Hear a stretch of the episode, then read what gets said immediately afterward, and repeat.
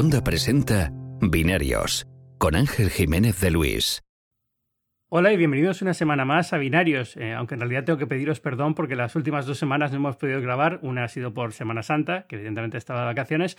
La segunda ha sido porque he intentado combinar agendas con, con la invitada de esta, de esta semana y hasta hoy no hemos podido, pero quería traerla de verdad aquí porque, eh, bueno, ahora, ahora, veréis por qué. Está aquí esta semana conmigo de nuevo Rosa Jiménez Cano, corresponsal de, del país en Silicon Valley. Rosa, ¿qué tal? Hola, buenas tardes. Buenas tardes, buenos días. Ya no sé ni qué hora son. Eh, ¿Qué son? Ya son las tardes ya aquí en. Eh, bueno, sí, tampoco estás tan lejos, ¿no? Ahora estás en Dallas, que es una hora menos Sí. o dos horas menos. Es una hora menos que Nueva York, exacto. Eh, exacto. Bueno, pues entonces estamos igual. Buenas tardes. Eh, ¿Qué tal? ¿Cómo has estado? Eh, te quería traer aquí porque has estado en todos los sitios donde había que estar estas últimas dos semanas. Eh, empezando, empezando por Facebook y terminando por Tesla. Pero por Tesla no por Uber. Sí, ha sido el Elevate Summit. Avisaron casi un día antes. La locura de encontrar vuelo ahí rápido, rápido. Pero ha merecido la pena, a pesar de que no ha habido prototipo, que estaba deseando poder montarme en un coche volador, que era la gran apuesta. Lo más que había era una recreación con gafas, que ya estamos un poco acostumbrados a eso. Pero sí que ha sido interesante ver cómo se están sentando las bases de algo tan futurista. Eh, Uber sostiene que para 2020 será posible, quizás solo sea como prueba piloto y mínima, pero realmente 2020 no está tan lejos.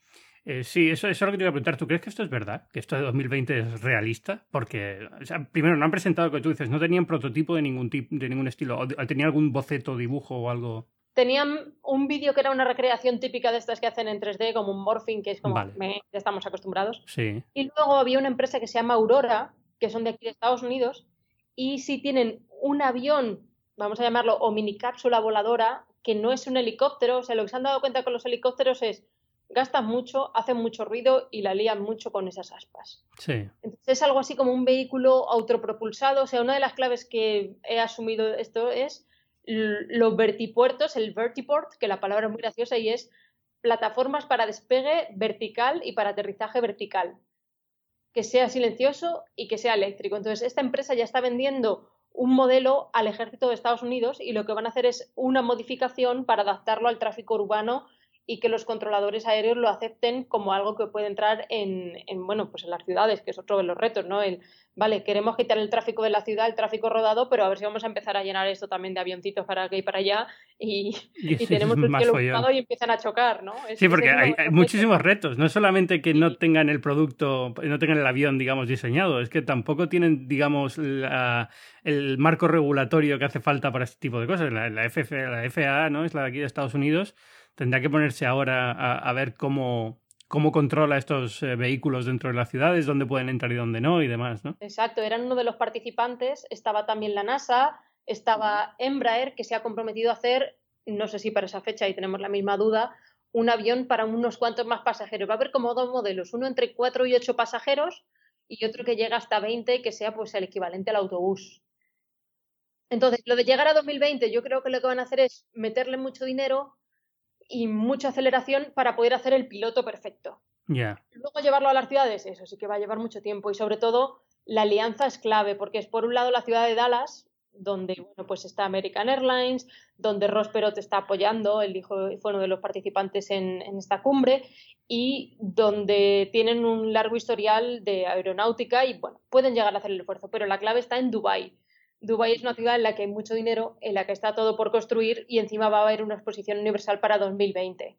Entonces, que consigan hacerlo, pues como hicieron la Torre Eiffel, como han hecho las grandes cosas de las exposiciones universales y que quede ahí como anécdota, pues quizá, pero eso, para traer la como mucho fuego de artificio, ¿no? De, no dudo que quizá lo consigan, pero que lo consigan de una manera muy parque de atracciones, no uso real. Ya. Eh, ¿Habían dado alguna, alguna estimación de lo que puede, el tiempo que se puede ahorrar? ¿No? Habían dicho, creo que te leí, que habían dicho San Francisco-San José o una, de estos trayectos muy comunes. Sí, 15 minutos, 15 minutos. O San Francisco Napa, que es el parque de atracciones también de los TX, Sí. 15 minutos. Y es como si normalmente tarda una y media y se tarda un montón y el tráfico.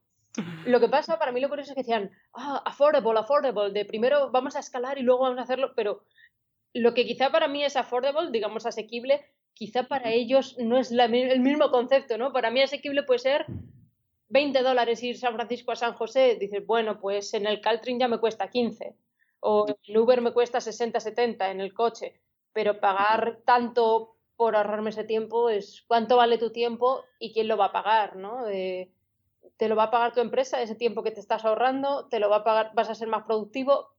Hay muchos debates, aparte de, también del ecológico, claro. Ya, bueno, son eléctricos. En principio eso debería estar más o menos. Lo que pasa es que vamos a ver también qué autonomía tienen y hasta dónde pueden llegar, porque claro, San Francisco-San José es un trayecto de 20 minutos que a lo mejor es lo máximo que pueden volar y 20 minutos tampoco hay muchas ciudades que se puedan conectar así bien, ¿no? Sí. Eh, está bien, yo creo que la idea que ellos tienen también es eh, cómo combinarlo, ¿no? Es decir, si, eh, la idea es que tú coges un Uber y a lo mejor coges el Uber, em, por cierto, para toda nuestra audiencia latinoamericana, lo de coger el Uber queda fatal. Pues si te, tomas un Uber y te lleva del punto A al punto B y luego ahí ya, ya, ya, tienes el, el, que vuela y te lleva hasta el punto C y desde ahí tienes otro coche que te lleva hasta el destino final, ¿no? Eso no, no, tiene por qué ser todo el trayecto, sino a lo mejor es combinado con, con, con un vehículo. sí, como un refuerzo del, del, commute que dicen mm. aquí.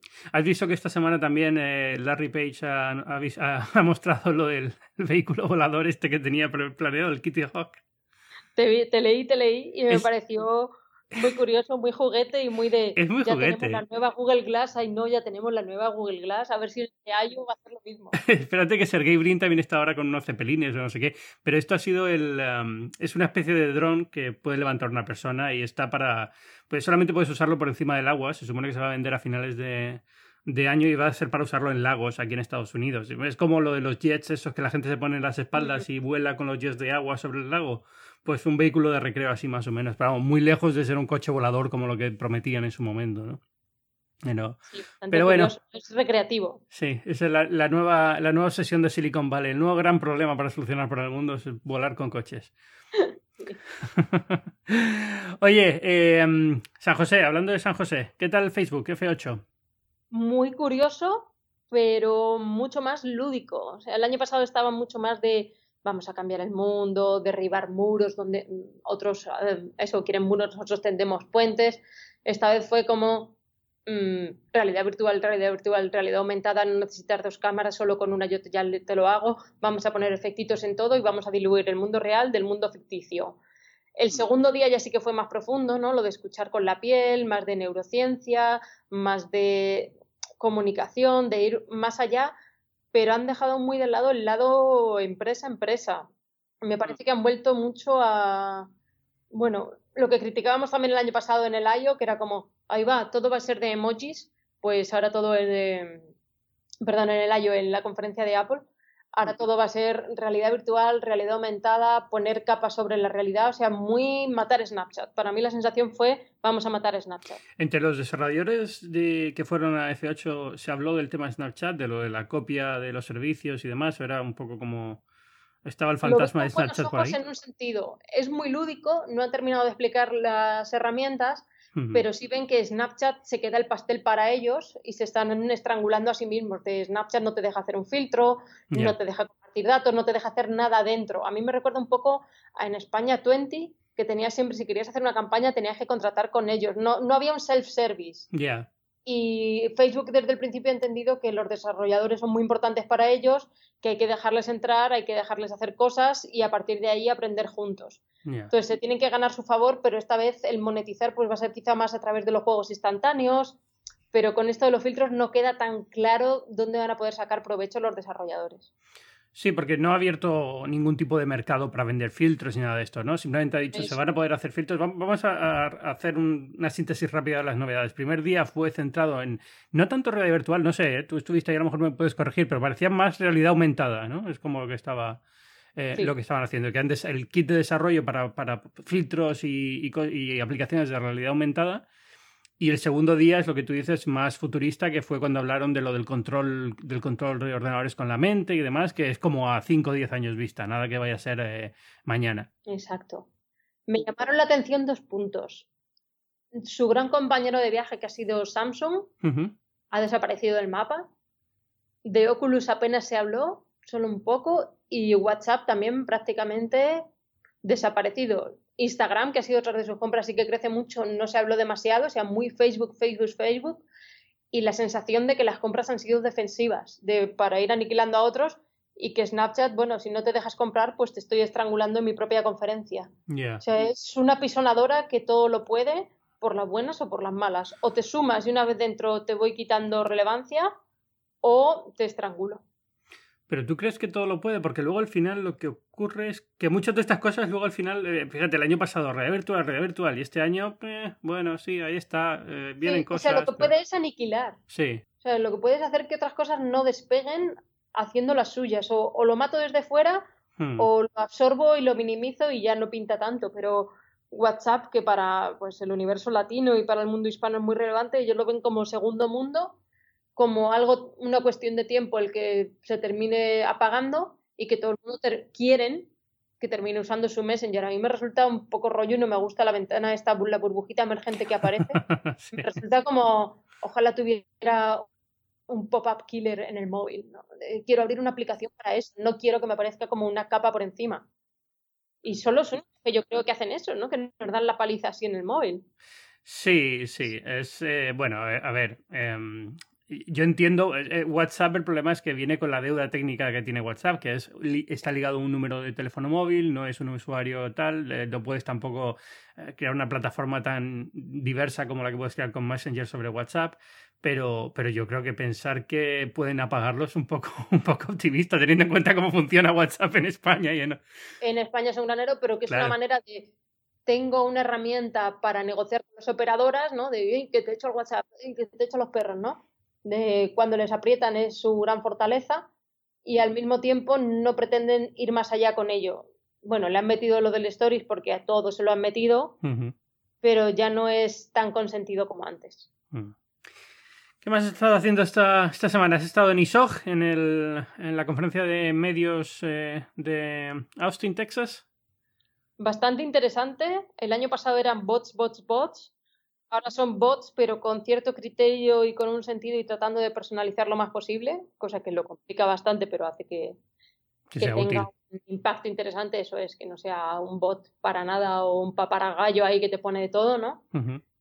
Y mucho lloro periodístico, que eso nos encanta a todos, tomar cervezas y lloriquearnos. Esto, esto pasa tiempo. A ver, eh, estamos mal. Si no podemos quejarnos de que estamos mal, pues ya fatal la cosa. Claro, pero te quejas con una cerveza en la mano. claro, esa, es la parte buena. Ah, en fin. Una cosa que me llamó mucho la atención de Austin y tengo pendiente hacer un post de ello es que Uber ha desaparecido de allí. Lo mm. prohibieron. Ah, pero mm. han hecho una alternativa que se llama Ride Austin.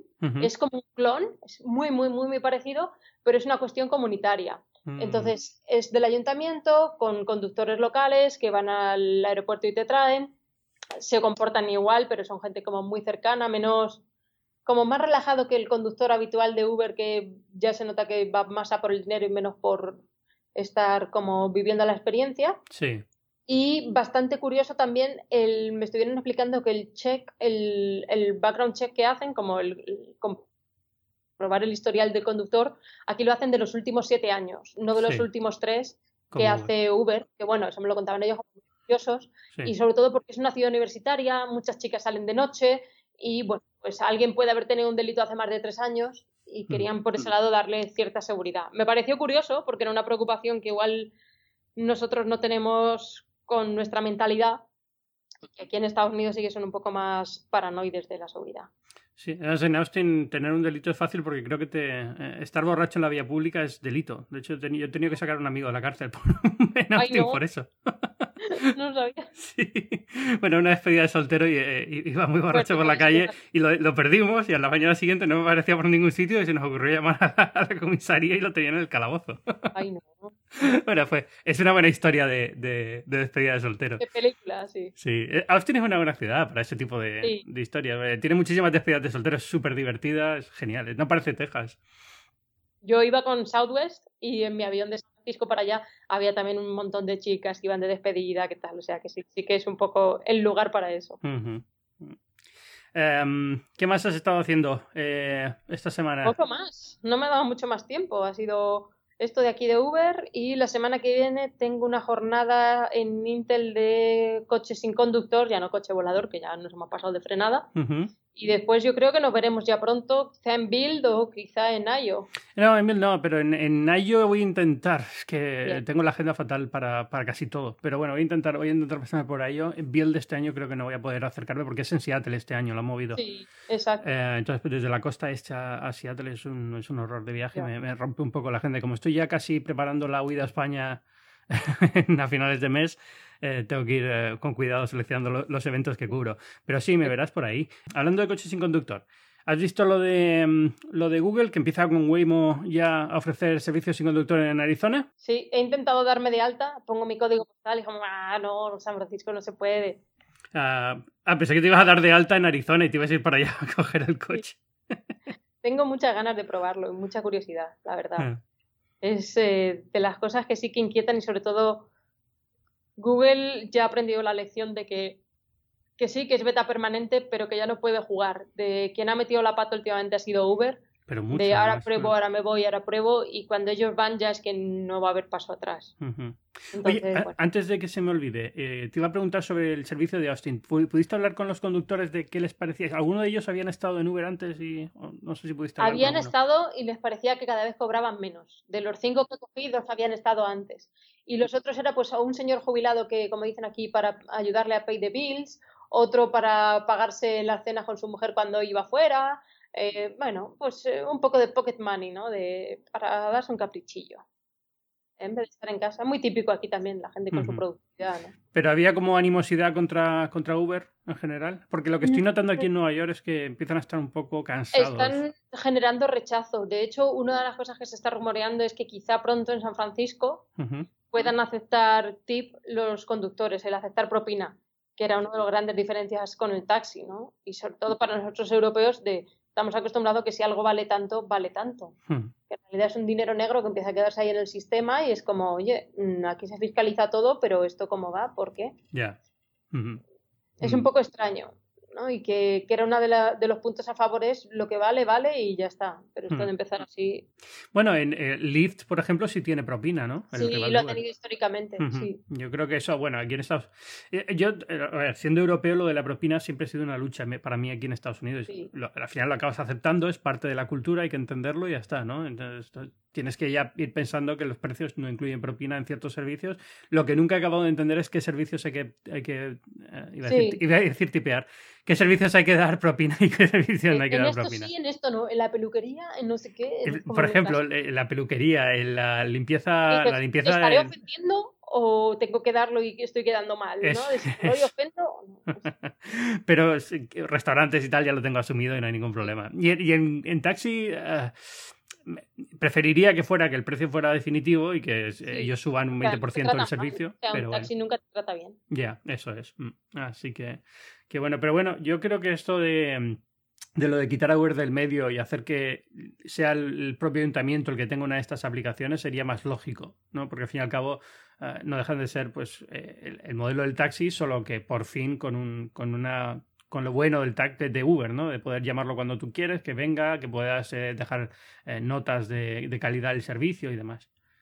Sí, más cercanía, gente mm. local. Sí, eso es. Eh, gente que cuida de su coche, agradable, ¿no? La, experiencia de un local sin el agobio del taxi, sin la impersonalidad del taxi y lo que dices, lo de la aplicación de bajo demanda mm. y la estimación del precio previo, ¿no? Eso sí, era como muy interesante, la mm. verdad.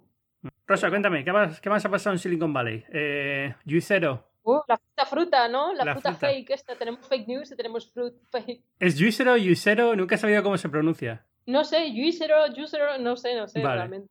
Bueno. Pero vamos. Ha habido, ha habido coña con esto. Ha sido la broma total, pero al mismo tiempo como para repensárselo, ¿no? Y ver dónde se está poniendo dinero.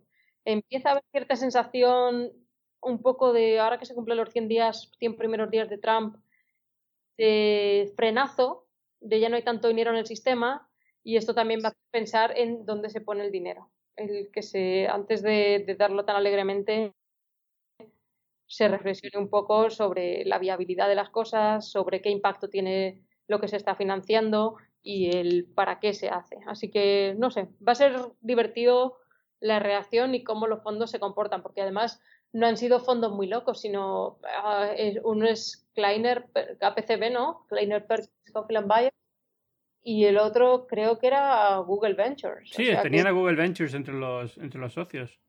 Que es como aquí quien hace el due diligence o el doble check, ¿no? Es sí. como, Sí, es la, parte que sorprende todo esto. Es decir, tú le vas a dar un millón de dólares a una compañía y no te paras a pensar el producto si realmente tiene sentido o no, cómo lo están fabricando, qué va a ser, qué hace exactamente y luego yo creo que lo de que se pueda exprimir el zumo, porque esto es la máquina esta que teóricamente era, era como las, eh, las cápsulas de Nespresso, pero de zumo, digamos, eran bolsas de zumo y tenías que tener esta máquina para poder exprimirlas. Luego resulta que las, las máquinas, pues como si pudieras abrir la cápsula de Nespresso y salir el café directamente, ¿no?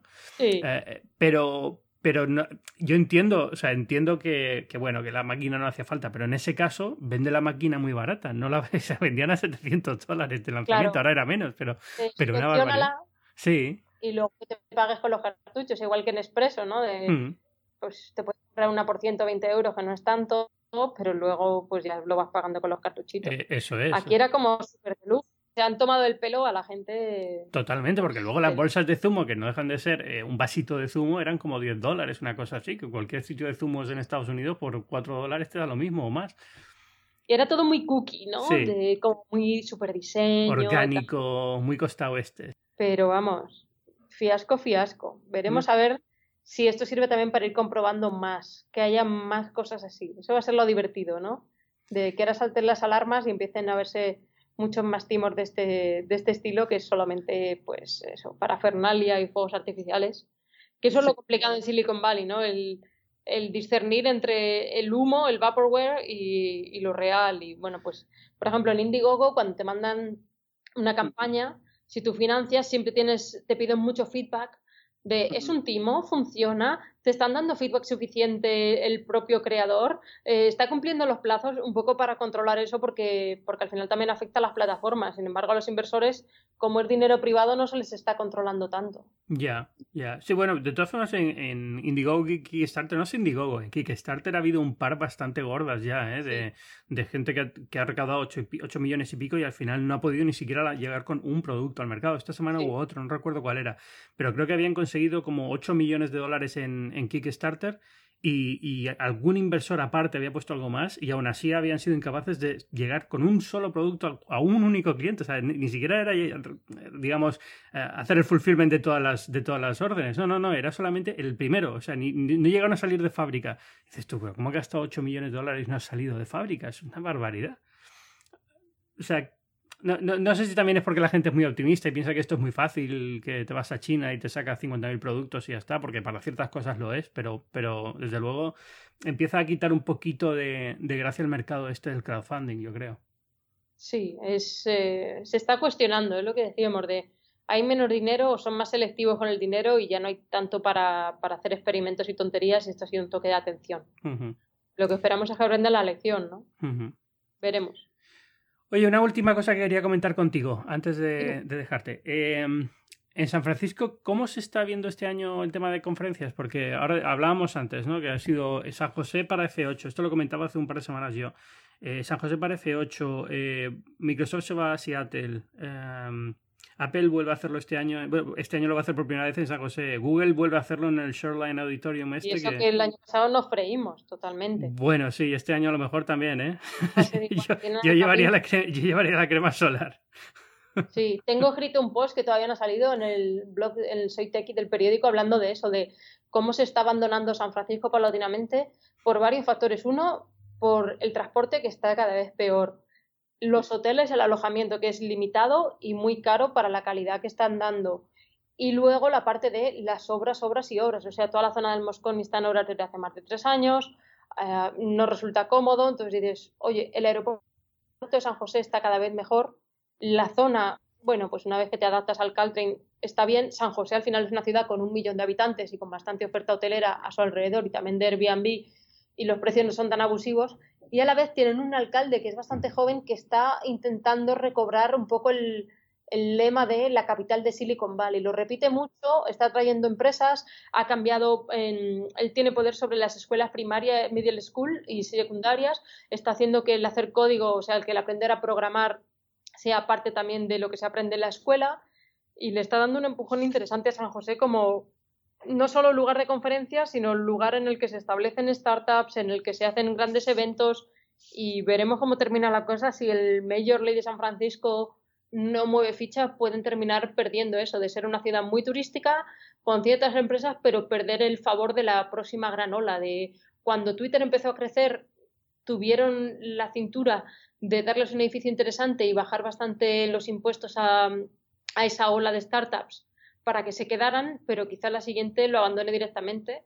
Y bueno, pues eso, Facebook está en Menlo Park, eh, Google está en Mountain View y que sigan con sus autobuses para arriba y para abajo porque mucha gente quiere vivir en la ciudad y que poco a poco San José también atraiga gente porque ah, yo no lo conocía mucho, este año estoy yendo mucho más y me está sorprendiendo para bien. Y hace mejor tiempo que en San Francisco. Quizá no sea pues tan bonita y tan tradicional, pero es bastante avanzada y cómoda. Sí, no, no, es muy difícil que haga mejor tiempo que en San Francisco, ¿eh? eh de todas formas. Pero, pero está bien. Yo creo que fui allí, la última vez que estuve fue para un tema de Apple, creo que fue un lanzamiento del primer iMac 5K o una cosa así, o y un iPhone, no sé cuándo fue, pero lo hicieron ahí. Eh, en un teatro. En el teatro, sí, ¿te acuerdas? Sí. Yo no fui, fue Laia. Ah, fue Laia. Pero sí me acuerdo cuando se volvió, sí. Y yo creo que fue el último que hicieron allí hasta este año que volverán con, el, con la WWDC y a ver qué, qué, sale. Pero bueno, va a ser interesante. Rosa, eh, muchísimas gracias. Eh, no te quito mucho más tiempo que sé que andas por ahí de, de viajes y aeropuertos y demás. Eh, la gente que quiera leerte y saber más de ti, aparte del país, en Twitter. En Twitter y tengo un pequeño proyecto personal. Estamos arrancando, se llama Soy Silicio, silicio.soy. Y bueno, hablando un poco de latinos en tech, de startups latinas, de hispanos, o sea, más, más o menos no es solo pensando en Silicon Valley o solo pensando en América Latina o solo pensando en España, sino un poco un mundo que habla, se comunica y ha crecido en español, que es su lengua, digamos, afectiva, pero que seguramente su mundo profesional pues es eh, una mezcla de inglés y español. Me alegra que lo hayas sacado porque iba a preguntar, la siguiente pregunta era si querías hablar un poco de, de silicio. Bueno, ahí ando un poquito medio stealth, medio empujándolo, pero con ganas de, ver cómo reacciona la comunidad y ver si hay un nicho por ahí para explotar. Pues ahí está, silicio.soy, ¿no? Sí. Muy bien. Pues muchísimas gracias, Rosa. A vosotros. Un beso. Un abrazo. Chao. Y como siempre os recuerdo, yo soy Ángel Jiménez de Luis, podéis encontrarme en Twitter en arroba Ángel Jiménez y esto es Binarios, es un podcast de tecnología que semanalmente, os prometo que es, yo intento que sea semanalmente, aunque a veces no pueda cumplir, eh, quiero traer un invitado para hablar un poco de la actualidad, de qué ha pasado, de qué está pasando en el mundo de la tecnología. Binarios forma parte de Cuonda, que es una comunidad de podcast en español. Tenemos muchísimos podcasts de todo tipo, de ciencia, de tecnología, de política. Eh, tenemos también uno que me encanta y que acaba de volver en una nueva temporada, que es Las Raras desde Chile. Os voy a dejar con un pequeño extracto del, del último episodio.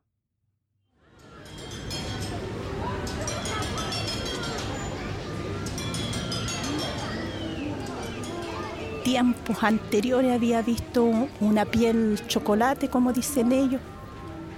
Yo quise sumarme a este sueño de este joven que lo encontré valiente, porque venir de Haití, que es muy lejos, para mí es otro mundo, y llegar a Coihueco en la forma que él lo hizo, sin su, sin su familia.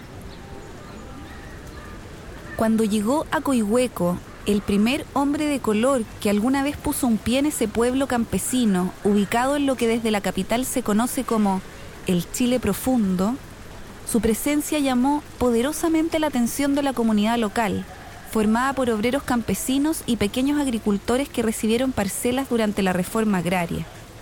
Pero no fue tanto el color de su piel lo que los impresionó, sino la tristeza de su semblante.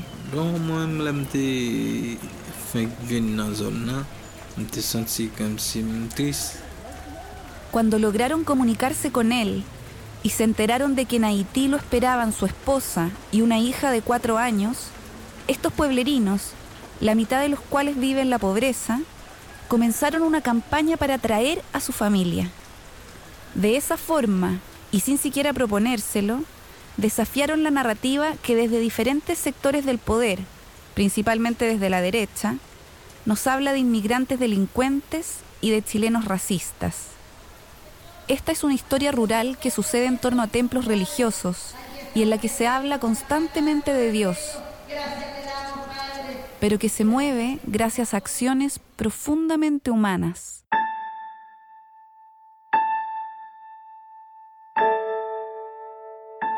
Esto es Las Raras, historias de libertad. Esta historia campesina empieza inevitablemente en Maipú, una de las comunas más pobladas del país, al surponiente de Santiago. De una de las miles de casas de clase media del sector salió una mañana de mayo de 2016 el pastor evangélico Jaime Herrera. Iba a lavar su auto cuando pasó por una plaza. Y vi a dos haitianos sirviéndose un pancito. Ellos, como los 110 haitianos al día que el año pasado llegaron a Chile, estaban ahí buscando trabajo. El pastor pensó, ¿por qué no me lavan el auto estos chiquillos y se ganan ellos las monedas?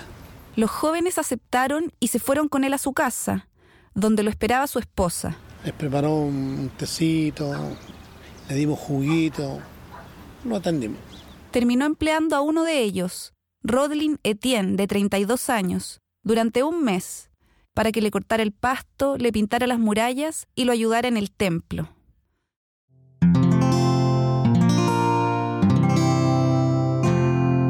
Puedes escuchar más capítulos de este podcast y de todos los que pertenecen a la comunidad Cuonda en cuonda.com.